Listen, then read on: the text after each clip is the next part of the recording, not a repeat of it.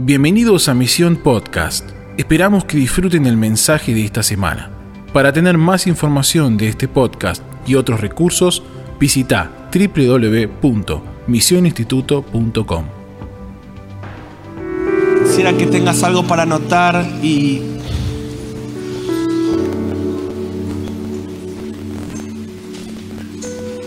Dios ha estado hablándonos desde este sábado una palabra que quiero extenderla hoy para todos sobre identidad y destino y le hemos puesto en esta noche a, esta conversación, le hemos puesto, ahí va a estar el título, activando nuestro destino profético. Y creo que son días donde Dios va a darte visión, Dios va a darte claridad de lo que viene. ¿sí? Y esto es muy personal. Dios, no sé si escuchaste lo que dije, Dios quiere en estos días invitarte a una conversación espiritual y profética sobre lo que viene para tu vida. O sea, Dios quiere despertar claridad en tu destino. Y yo espero que respondas a este deseo de Dios. Por eso decidí extender eh, a hoy lo que Dios empezó a hablar el sábado pasado en los devocionales de misión y para tanta gente que nos sigue por internet y para todos los que estamos acá, porque quiero mostrarte en la palabra como Dios quiere invitarte a una conversación. Dios es como que te está invitando a tomar un cafecito. Acá veo varios colombianos y me encanta cuando me traen de Colombia eh, la bendición del hermano Juan Valdés. Y, me encanta, así que el que tenga oído colombiano para ver que oiga. Y, Dios te quiere invitar a tomar este este café, si estoy usando obviamente un ejemplo eh, gracioso, pero Dios quiere sentarse en una intimidad con vos y decirte Rodrigo y decirte Hans y llamarte por tu nombre y te dice, quiero hablarte de tu destino, quiero hablarte... ¿Cuántos creen que Él ya estuvo en tu futuro? ¿Sí? Eh, las promesas de Dios no son deseos, es que Dios ya estuvo ahí y vuelve a tu presente para decirte, esto es lo que te espera. Vos me crees, dice la palabra en el Salmo 139 que desde que eras un embrión, ya Él escribió tu destino, ya Él escribió tu futuro. Y Él quiere invitarte a una vida que alcance los sueños de Dios, porque vos no vas a ser feliz ni pleno cumpliendo tus sueños, sino que vas a ser feliz y pleno alcanzando lo que Él ya pensó para vos. Así que espiritualmente estás vos, hay una mesa y está Él y, Él quiere conversar, no solo hoy, empezó el sábado, y Él quiere conversar sobre los próximos 10 años de tu vida. ¿Cuántos quieren entrar en esta conversación con Él? Y Él quiere activar nuestro destino profético, no solo mío, o sea, esto es algo personal, tuyo, esto es algo personal, pero también Dios quiere activar nuestro destino profético, quiere alinearnos con lo que Él va a hacer, con lo que Él va a construir. El gran arquitecto está construyendo algo. Y si no edificamos lo que Él está edificando, en vano trabajan los edificadores. Si no estamos edificando la casa, el destino, el propósito que Dios está construyendo, estás trabajando en vano. Amén. Así que ¿cuántos están listos para conversar sobre esto? Hay una frase que me ha impactado mucho en estos días, es una profecía de un hombre que admiro mucho, se llama Mike Bickel. En el año 86 Dios lo despertó con un sueño y en este sueño Dios le dijo, voy a cambiar la expresión del cristianismo en una generación. Y él cuenta todo lo que pasó a partir de esa palabra, pero yo creo que esa palabra tiene tanto sentido porque los tiempos se aceleran y Dios tiene que perfeccionar la obra que comenzó la iglesia hasta el día de Jesucristo. Y lo que va a pasar en estos próximos años va a ser muy acelerado. Filipenses 1.6 dice, aquel que comenzó la buena obra la perfeccionará hasta el día de Jesucristo. Dios comenzó algo, eso que comenzó tuvo momentos de avivamiento, por momentos hoy vemos que está medio difícil la iglesia, confusión, división, peleas. Y Dios dice, hasta el día de Jesucristo yo hice una promesa, voy a perfeccionar mi obra. O sea que Dios está en el asunto de transformar, de reformar, de perfeccionar a la iglesia. Y yo creo que somos esa generación que Dios va a cambiar la expresión del cristianismo. ¿Cuántos disfrutan estos tiempos en la presencia de Dios? Porque la religión es aburrida, pero Dios es apasionante. Dios es eternamente desafiante. Si vos estás aburrido con tu cristianismo, estás viviendo una religión. Pero cuando vos lo mirás a Él, cuando vos volvés a mirar al Dios vivo, cambia tu expresión, cambia tu identidad porque es tremendamente apasionante y desafiante. Y sobre todo cuando nos sentamos a la mesa a conversar sobre los próximos años, lo que Dios quiere hacer en la tierra, oh mi hermano, no te vas a aburrir para nada. Si vos te alineás con lo que Dios tiene para vos, quiero que te prepares porque los próximos 10 o 20 años de tu vida serán con una adrenalina espiritual, de un gozo, de una aventura, de una conquista. Yo declaro todo espíritu de aburrimiento religioso que se va de tu vida y hoy te alineas con los escuadrones de aquel que está siempre activo. Dios no es pasivo, Dios no es estático. Dios aviva su obra en medio de los tiempos, Dios se está moviendo con poder y Dios está a punto de hacer algo glorioso. Y, Dios nos quiere invitar a que seamos parte de eso, pero para eso necesitamos un cambio de expresión, una reforma, ¿sí?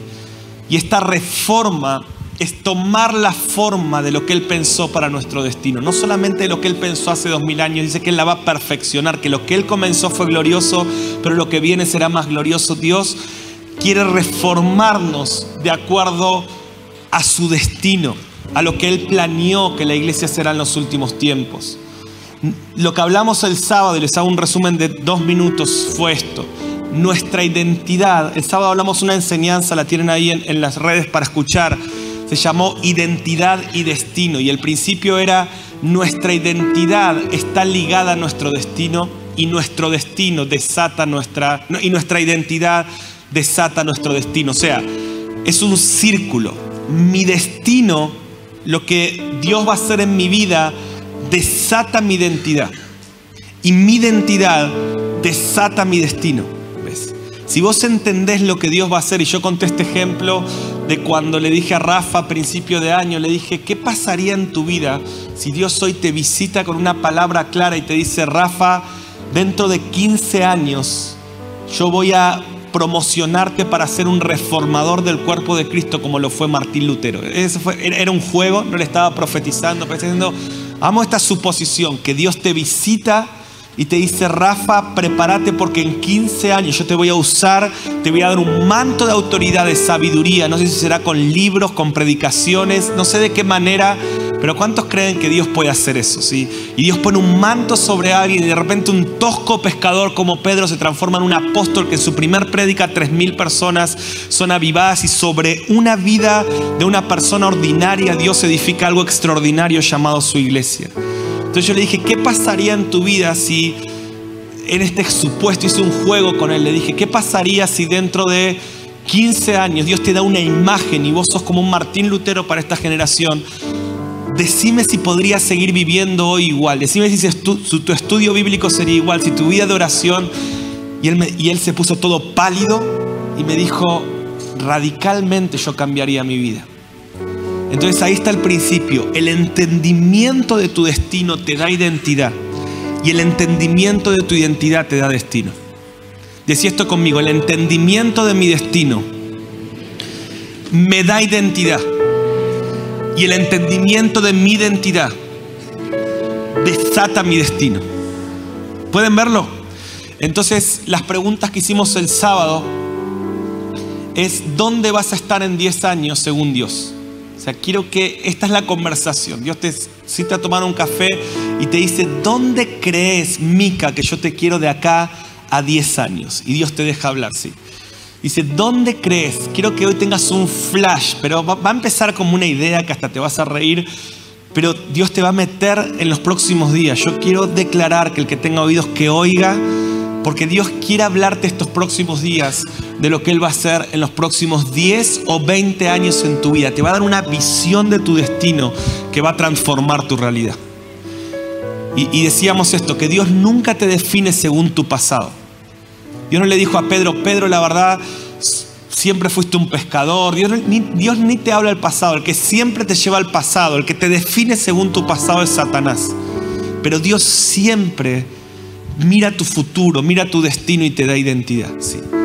Y en eso estamos. Otra pregunta es, anota esta primera, por favor, anotala en tus apuntes.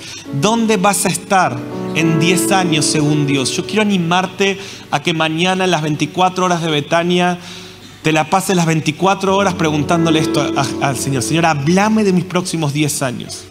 ¿Cuántos creen que Él es el que escribe nuestro destino? Y bíblicamente lo vimos, por eso escuchen la enseñanza del sábado, pusimos mucha base bíblica donde nuestro destino nos da identidad, donde siempre que Dios quiso definir a, un hombre de Dios, lo hizo según su destino, nunca según su pasado. Abraham, a partir de ahora serás un padre de multitudes, porque este es mi destino para vos. Jacob, a partir de ahora serás Israel, este es mi destino para vos. Pedro, a partir de ahora, eh, Simón, a partir de ahora serás eh, Pedro, porque voy a edificar algo. Dios siempre te define de acuerdo a tu destino y si no entendés tu destino profético, no puedes vivir en la plenitud de tu identidad. ¿Cuántos están entendiendo? Sí.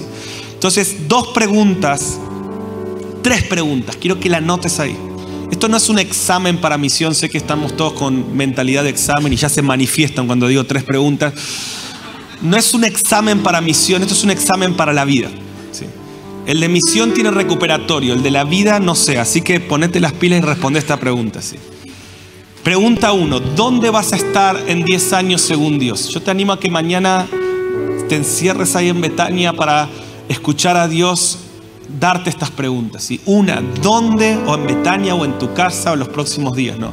Pregunta dos, ¿qué va a hacer Dios en la tierra en los próximos años? ¿Qué va a ser Dios en la tierra en los próximos años? Pregunta uno, ¿dónde vas a estar en 10 años según Dios? ¿Qué dice la Biblia? Si querés agregarle ahí, ¿qué dice la Biblia? ¿O qué, qué va a ser Dios en la tierra en los próximos 10 años según la Biblia? ¿Cuáles son las profecías de los próximos años? Hoy te voy a mostrar la importancia de no menospreciar las profecías, sobre todo las que están en la Biblia. ¿sí? Te lo voy a mostrar en un versículo. Pero ¿Qué va a ser Dios en la tierra en los próximos años? Otra cosa, metete las 24 horas en Betania para estudiar las profecías, pedirle a tus líderes, a tus profesores de misión, si querés pedime qué dice la Biblia. Yo te puedo pasar 150 capítulos, no versículos, capítulos. Un 26% de este libro, un 26% de la Biblia habla de lo que Dios va a hacer en los próximos años, profecías que aún no se cumplieron. Entonces, número dos, ¿Qué vas a hacer en la tierra en los próximos? ¿Qué va a hacer Dios en la tierra? Pregunta 3.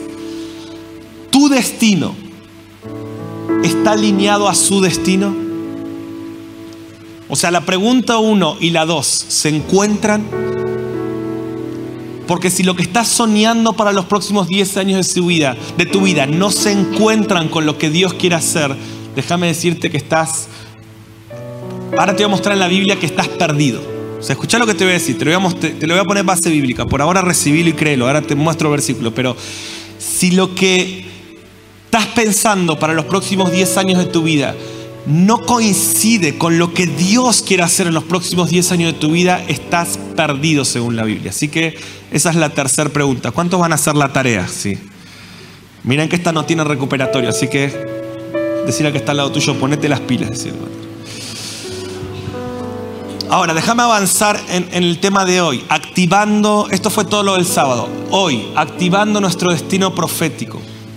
Nuestra efectividad es proporcional a la claridad de nuestro destino. Nuestra efectividad hoy es proporcional a la claridad de nuestro destino.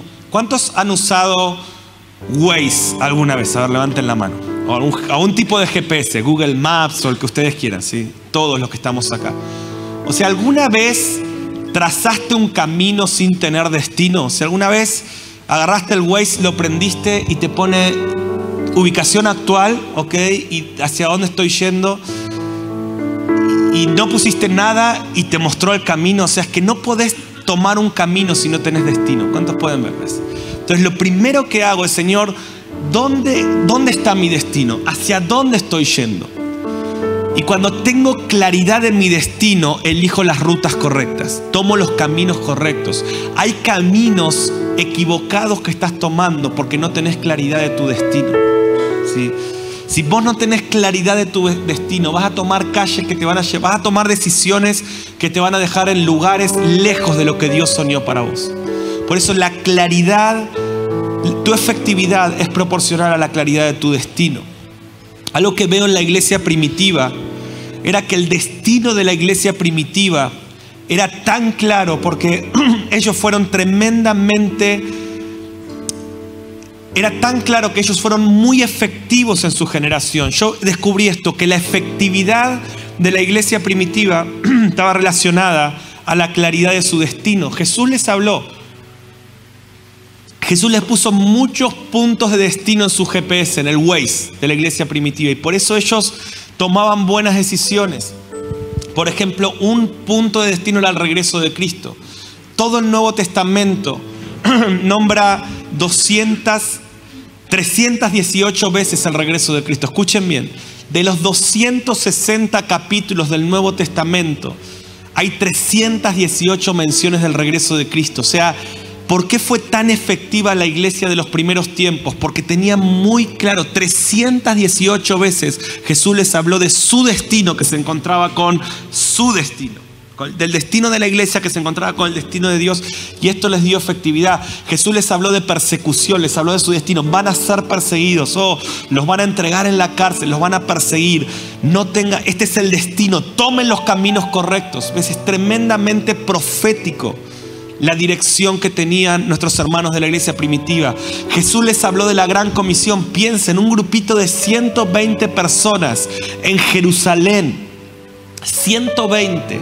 En 30 años todo el mundo conocido estaba evangelizado. ¿Por qué? Porque Jesús le dijo, ustedes están acá, van a recibir poder y van a cumplir. Y este, este, este es el destino prediquen en todas las naciones. O sea, en 30 años todo el mundo conocido va a estar evangelizado. Entonces, para elegir esos caminos, las naciones y todo tienen que tener destino. Sin destino no hay efectividad. Por eso, ¿cuál es el destino profético que Dios está hablando? Dios les habló de un destino profético llamado iglesia. Le dijo, muchachos, voy a edificar la iglesia. Van a empezar reuniéndose en casas.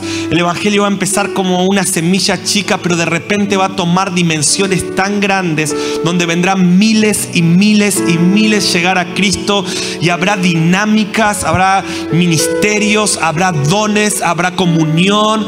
Y esto que va a empezar como una pequeña semilla se va a transformar en un gran árbol. Por eso vale la pena, ¿ves? O sea que la iglesia primitiva tenía muy claro su destino. Ahora, quiero hablarles rápido de tres cosas para alcanzar nuestro destino profético. Si tres cosas, anótalo por ahí.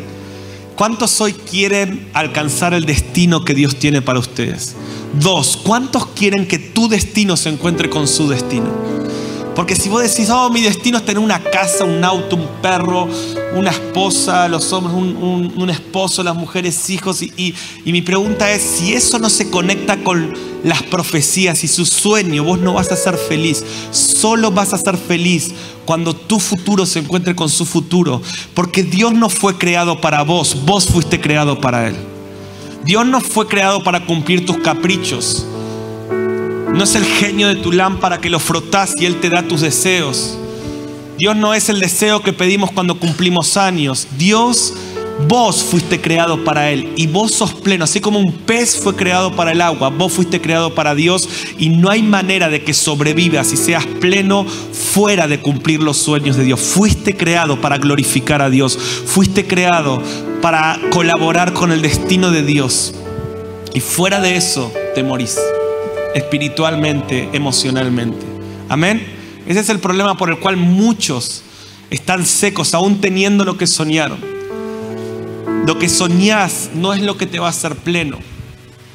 El Evangelio no es cumplir tus sueños. Venía Cristo y te doy una prosperidad y un auto mejor y una casa mejor y un trabajo mejor y un ascenso en tu trabajo. El Evangelio es venía Cristo, moría tus deseos, toma tu cruz, moría todos y transformate un seguidor. Porque de esa manera, siguiendo sus sueños, vas a ser verdaderamente pleno y feliz. ¿Cuántos confían en su manera de hacernos felices? Entonces tenemos que volver a predicar el Evangelio. Ahora, tres cosas, tres cosas. Para alcanzar nuestro destino necesitamos tres cosas. Número uno, profecía. Profecía. Es la claridad espiritual de donde estamos yendo.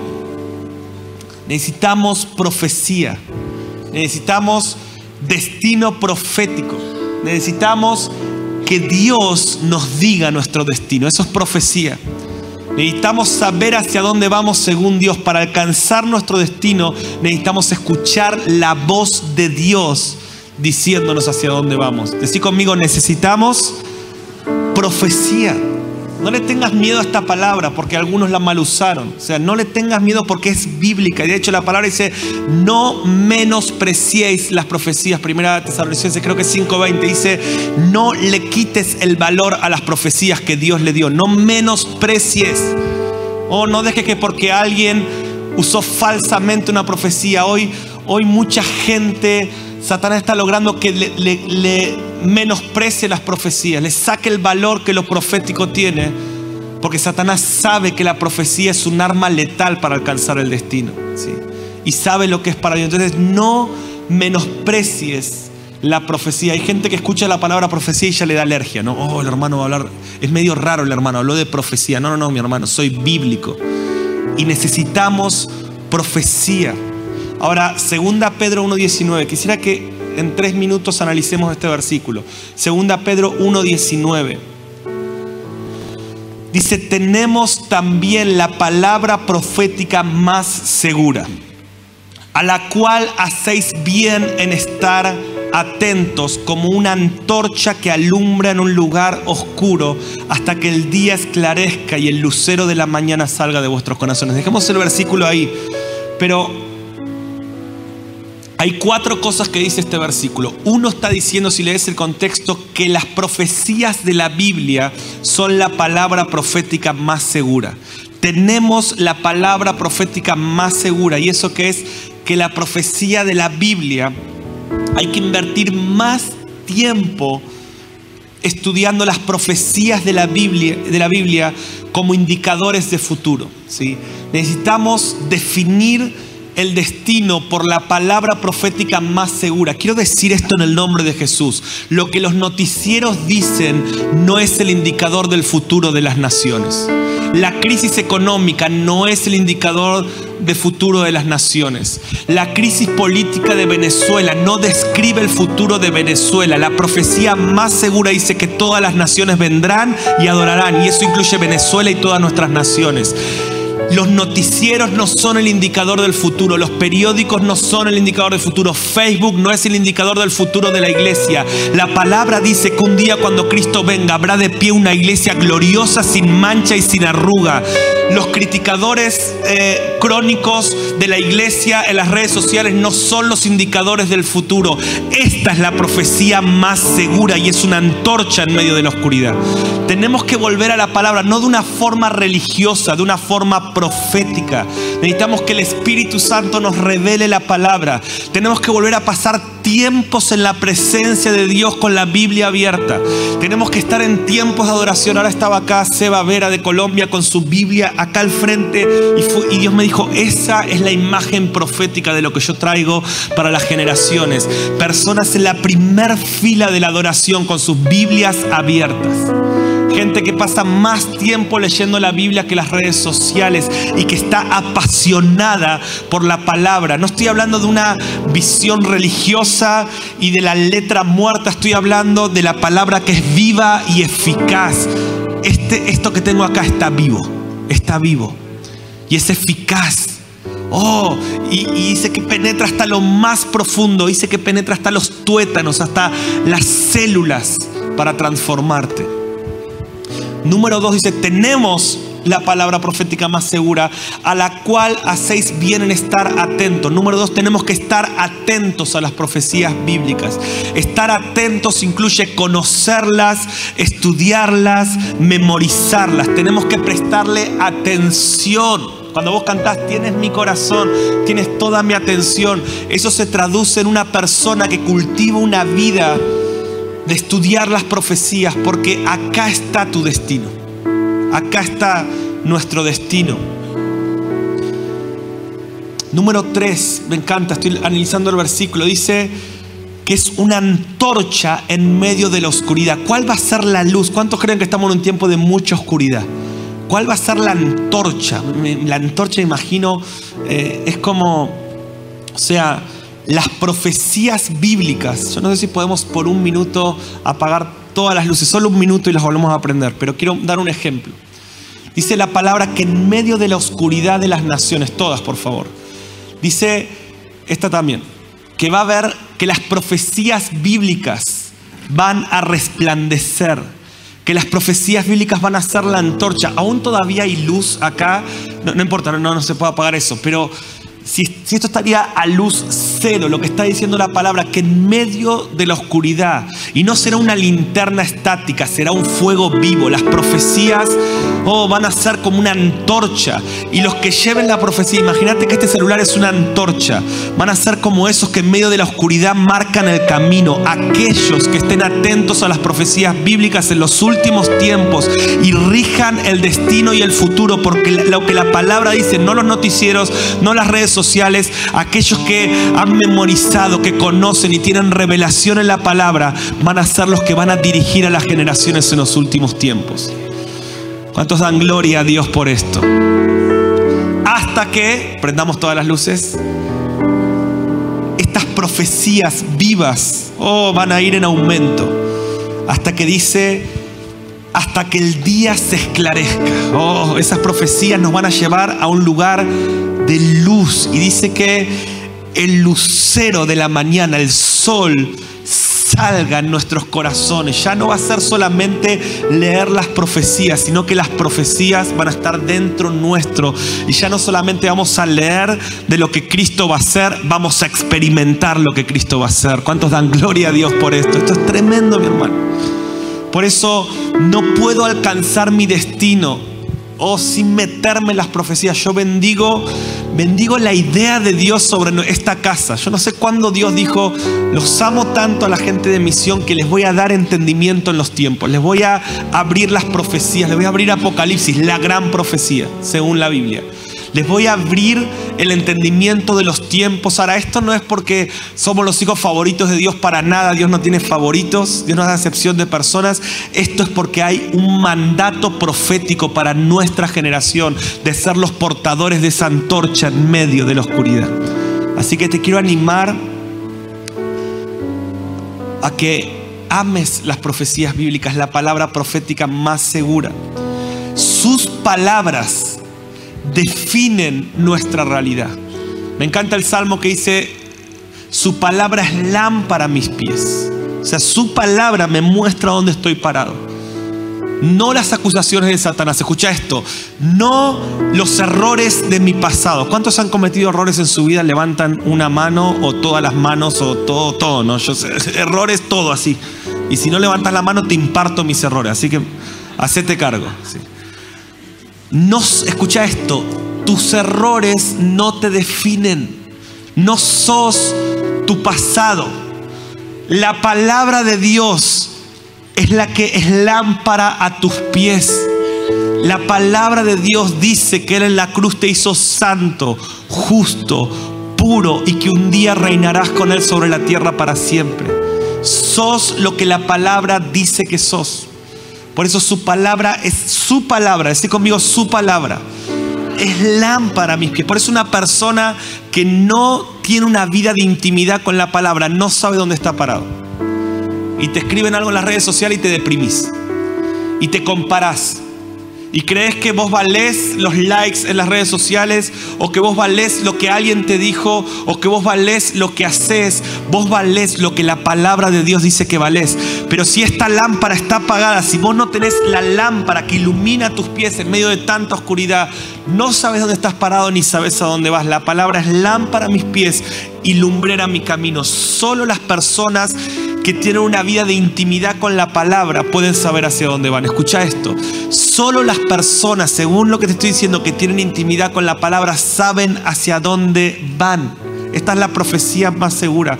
Yo espero que estos minutos te estén enamorando más de la palabra. Y si no, te vamos a exorcizar. No sé, si no, ¿cuántos aman más la palabra? ¿Sí? Por eso todo lo que hacemos en misión, a mí cuando alguien viene y me dice, Mariano, tuve un sueño. ¿Qué es lo que te digo? Tuve una visión. ¿Qué es lo que te digo? Escribilo y ponerle base bíblica. porque lo que Dios te está mostrando en su presencia, cuando se apoya en la profecía más segura, se enciende como una antorcha en medio de la oscuridad. Y ahí es donde toma una luz. Ahora, ¿qué es lo más hermoso? Que una generación que memoriza la palabra, que conoce la palabra, Dios le puede mostrar muchas cosas porque tiene mucho fundamento. ¿Cuántos quieren que Dios les dé? Ah, es que Dios nunca me dio una visión. es que Dios no puede edificar sobre la nada. Oh, estudia la palabra y vas a ver que Dios te va a llenar de sueños, llenar de visiones, llenar de palabras. Cada vez que Dios me habla algo como esta enseñanza, como muchas, ¿por qué siento que Dios me está hablando todo el tiempo? Porque yo intencionalmente estoy todo el tiempo estudiando la palabra. Dios me dice, Él es una casa donde yo puedo, Él es una tierra donde puedo edificar porque tiene fundamento. Cuando Dios me trae una idea, sale la base bíblica. ¿sí? Entonces, quiero que entiendas que no podrás alcanzar tu destino sin la palabra. Y Proverbio 29, 18 dice, sin profecía el pueblo se desenfrena.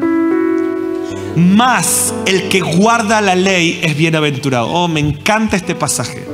Sin profecía, y dice otro, otro texto, dice, sin profecía el pueblo se extravía. Sin profecía te perdés. Sin profecía te extravías. Pero cuando Dios te dice tu destino profético, empezás a caminar seguro. Siento como Dios está firmando los pies de muchos hacia donde Él te quiere llevar. Número dos, lo segundo que necesitamos para activar nuestro destino es sabiduría. Decir conmigo sabiduría. La claridad de dónde estoy invirtiendo. Profecía es la claridad de hacia dónde estoy yendo. ¿Sí? Sabiduría es la claridad de dónde estoy invirtiendo. La sabiduría es la capacidad de conectar tu presente con tu destino. Tu realidad con las profecías. Sabio es aquel que amolda su vida a las profecías. Necio es aquel que trata de acomodar las profecías a su vida. O sea, necio es el que dice, bueno, eso es simbólico, eso no es así porque no me cierra, porque no estoy dispuesto a pagar ese precio. Sabio es la persona que conecta su realidad con su destino. No podés alcanzar tu destino, escucha, si en tu presente no estás invirtiendo en lo correcto. Por favor, quédate con esto que es poderoso.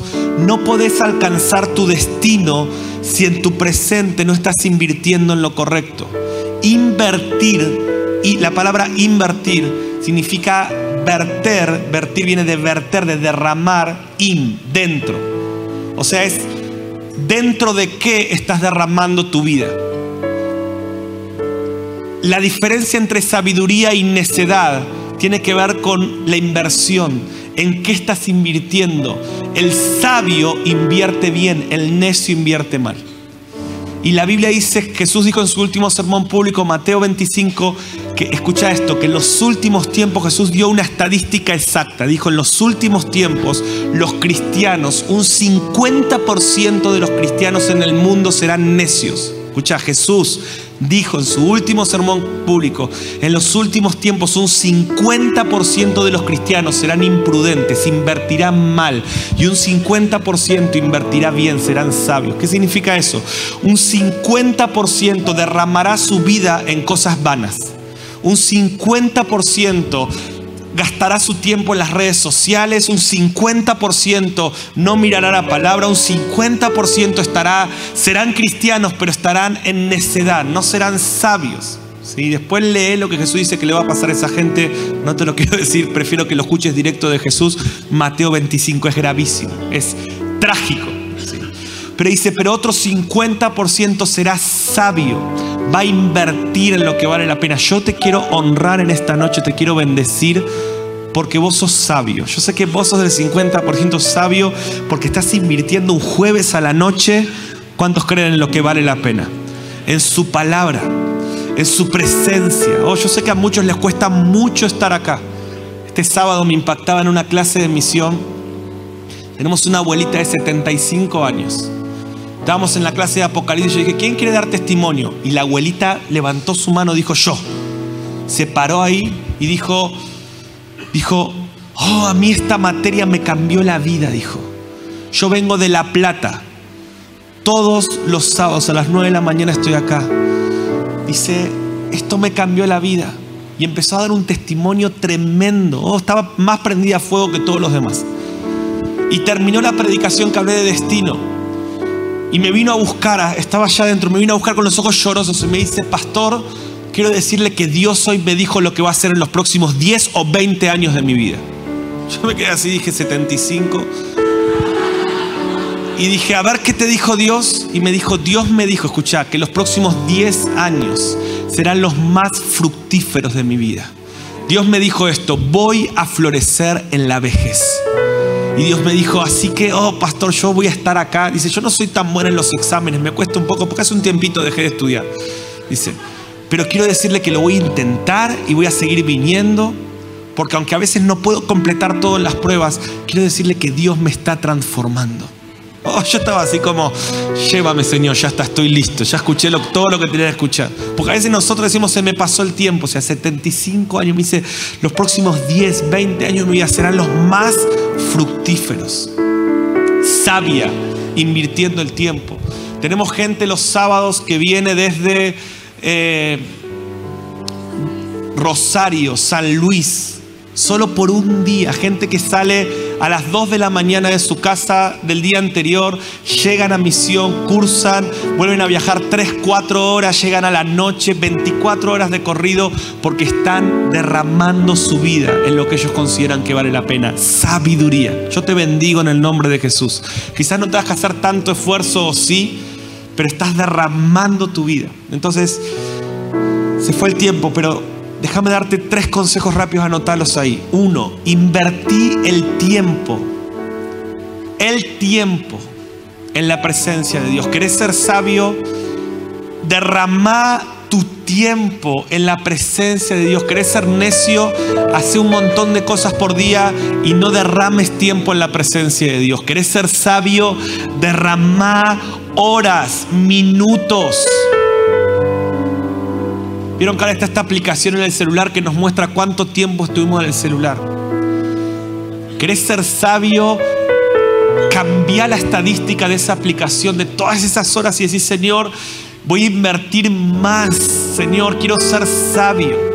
¿cuántos realmente consideran que es más sabio derramar tu tiempo en oración, en palabra, en estudio bíblico, en la presencia de Dios, en predicar el Evangelio que en Facebook? ¿Cuántos consideran? ¿Y por qué? Gastas más tiempo en las redes sociales. Sé sabio. Los sabios van a alcanzar su destino. Y estoy acá para decirte que Dios va a levantar una contracultura en este lugar. Hombres y mujeres que derraman su vida en lo que vale la pena. Número dos, uno, invertí tu tiempo en la presencia de Dios. Segundo consejo que te hace sabio Dos, invertí en las personas correctas. Derramá tu tiempo en personas correctas. El proverbio 13:20 dice, el que anda con sabios, sabio será. El que anda con sabios, derramá, invertí horas. Yo paso tiempo con mucha gente sabia que está acá. Y el que anda con sabios se hace sabio. Cuando encuentres a un sabio, es una garrapata. Cuando encuentres un sabio es una sanguijuela. O yo tengo personas que termino de predicar y ya vienen ahí, o sea, espiritualmente me, me, hacen emboscada y me preguntan y me preguntan y me preguntan. Y yo digo, gloria a Dios, pues esa persona me está, me está preguntando sabiduría. Y el que anda con sabios se hace sabio, el que se junta con necios será quebrantado. Invertir. Ahora, sabio no es el inteligente. Sabio no es el sábelo todo, sabio no es el que tiene todos los títulos universitarios ni teológicos, sabio es el que amolda su vida en las profecías. Sabio es el que amolda su vida. Cuando encuentres a alguien que ama la palabra, por más que no tenga micrófono, por más que no tenga ministerio, hacelo tu mejor amigo, porque el que se junta con sabios, sabio será y vas a alcanzar tu destino. ¿Cuántos dicen amén a esto? Por último, invertí en preparación.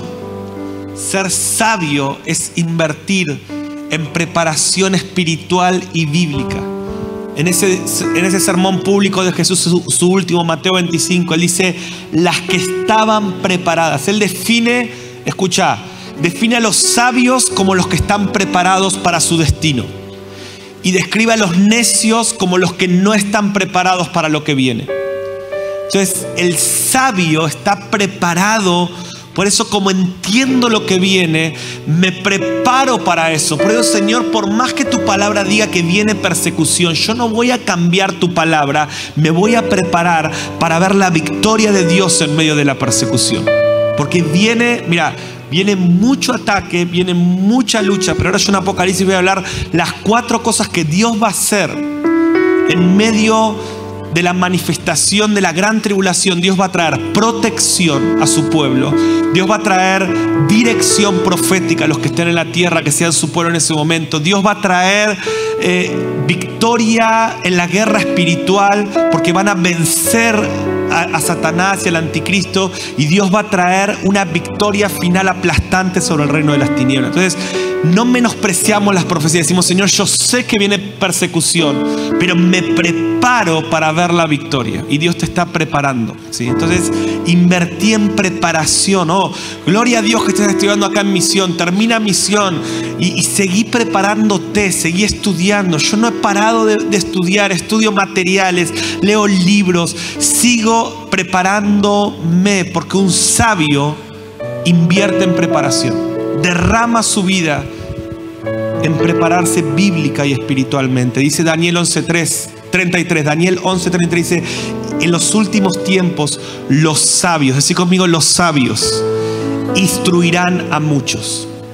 Vos prepárate y Dios va a poner un manto sobre tu vida para que muchos sean guiados hacia su destino. ¿Cuántos dicen amén?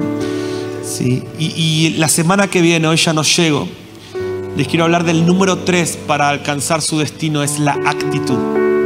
Es la actitud, miren, si el, si el destino es el futuro, es, mi, punto en el GPS, ¿sí? Donde voy. Y si la sabiduría es la ruta que elijo para llegar ahí, la actitud es el combustible.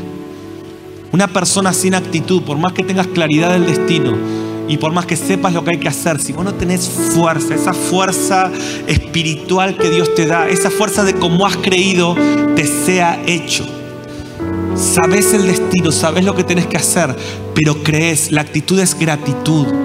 La actitud es, Señor, oh, me está costando, pero gracias por el privilegio. Yo sé que muchos están luchados con los exámenes estos días y no es fácil, pero gracias, gracias, gracias. Hoy voy, a terminar muy tarde, dormir unas horas, mañana a la mañana temprano tomar un avión y a veces uno se cansa un poco y dice, Señor, quisiera estar más tiempo acá, pero yo digo, gracias, gracias, gracias Señor, gracias por el privilegio que me estás dando. Quiero verlo con buena actitud, Señor. Quiero ver el privilegio que me estás dando de servirte y de predicar en las naciones. Señor, no quiero ver el cansancio, no quiero ver la dificultad, quiero tener un corazón agradecido porque la actitud es el combustible que te hace llegar al destino.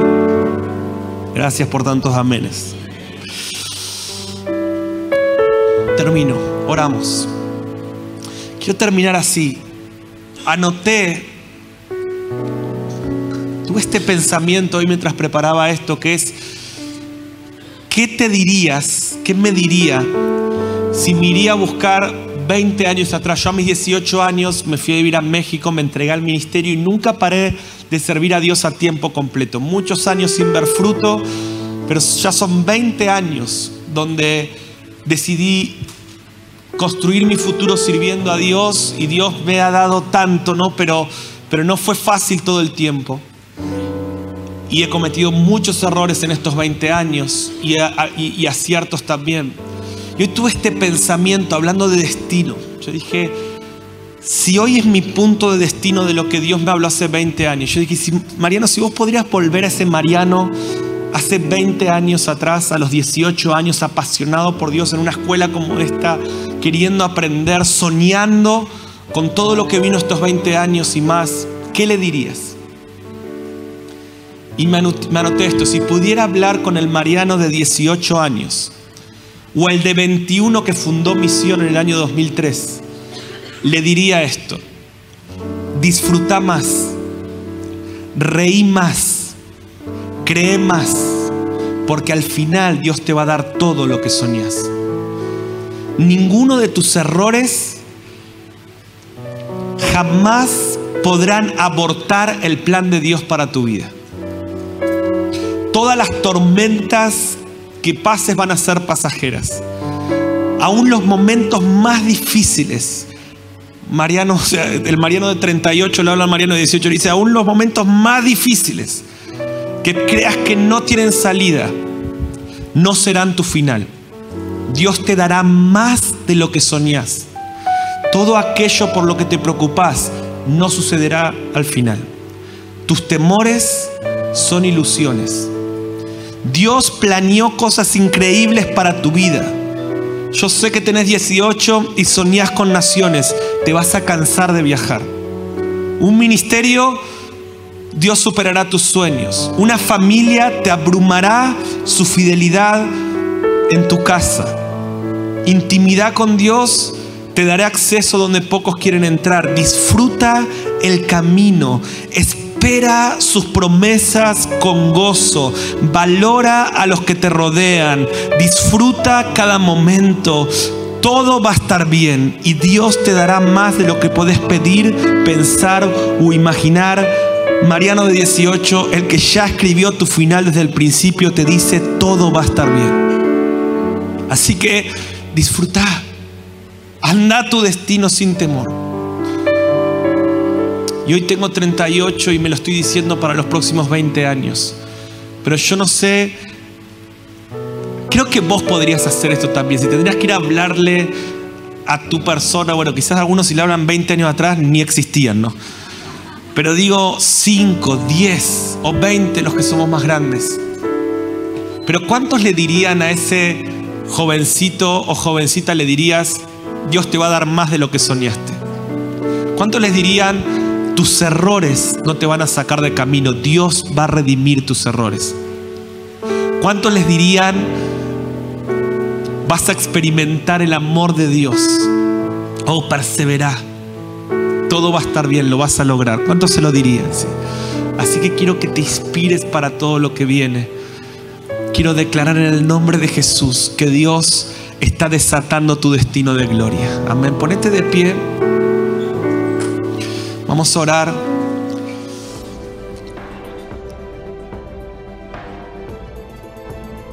Gracias por escucharnos. Esperamos que este mensaje te bendiga y transforme tu vida para manifestar el reino eterno en las naciones. Te invitamos a suscribirte y compartir este contenido. Para más información visita www.misioninstituto.com.